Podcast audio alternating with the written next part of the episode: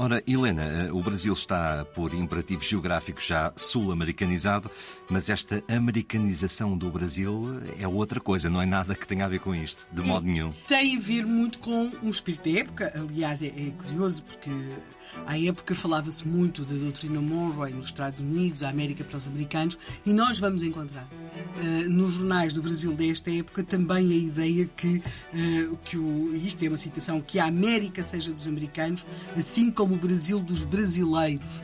Esta ideia de que esta revolta da Armada uh, de 1893, que vai de 1893 a 1894, de alguma forma, ao poder encontrar-se nela um pendor monárquico, levaria a uma restauração dos Braganças e levando a uma restauração da família imperial, isso era uma aproximação à Europa.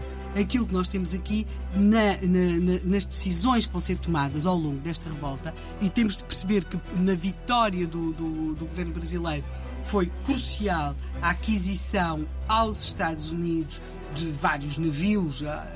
Vai até ficar conhecido como a esquadra do papelão, porque alguns navios parece que não estavam assim em tão boas condições, mas se fossem de papelão ou não fossem de papelão, a verdade é que foram muito importantes para ajudar o governo de Floriano Peixoto a vencer a revolta da Armada. Nós temos aqui, se quisermos, uma o, o, o, Brasil, que estava muito ligado a Portugal e por essa via também à Europa, à Inglaterra, à França, portanto, esse Brasil era aquilo que eles associavam ao Brasil da monarquia. O Brasil republicano, porque, entretanto, o Brasil tinha-se tornado uma república uh, em 1889, o Brasil da República, de alguma forma, recentra seu, a, a, a, sua localização e os, seu, e, o, e os, seus apoios e as suas uh, preferentes relações internacionais. E aí surgem os Estados Unidos como, se quisermos, o grande parceiro, portanto, o grande vizinho do Norte, o seu grande parceiro. Esta é uma das coisas que é aquilo que nós conhecemos aqui como a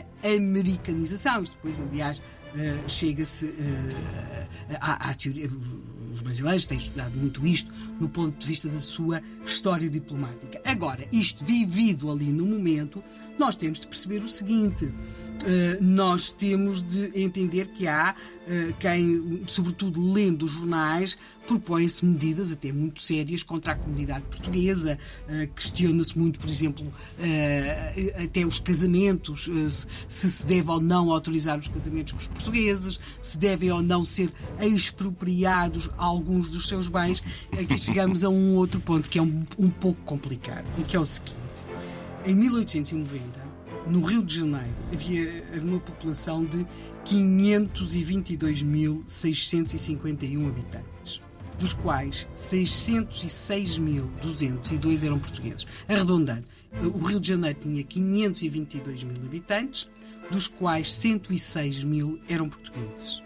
A maioria destes uh, portugueses eram comerciantes e, de alguma forma, era um grupo poderoso economicamente e criava-se também junto de, de, alguns setores da sociedade brasileira a ideia de que eles não só dominavam, como que não permitiam, não era tão fácil assim aos brasileiros entrar numa atividade, pois que era crucial, não é?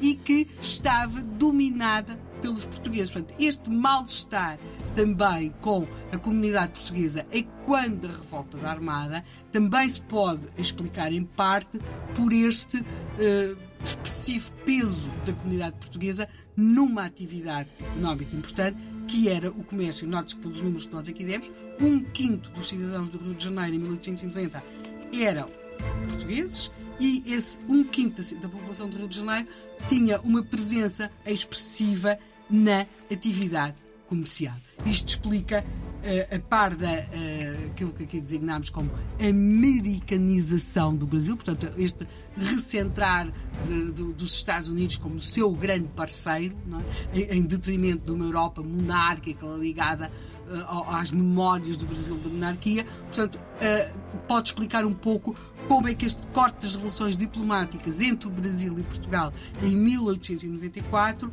vai, eh, de alguma forma, eh, ter fundamentos ali no nacionalismo brasileiro muito, muito, muito exacerbado.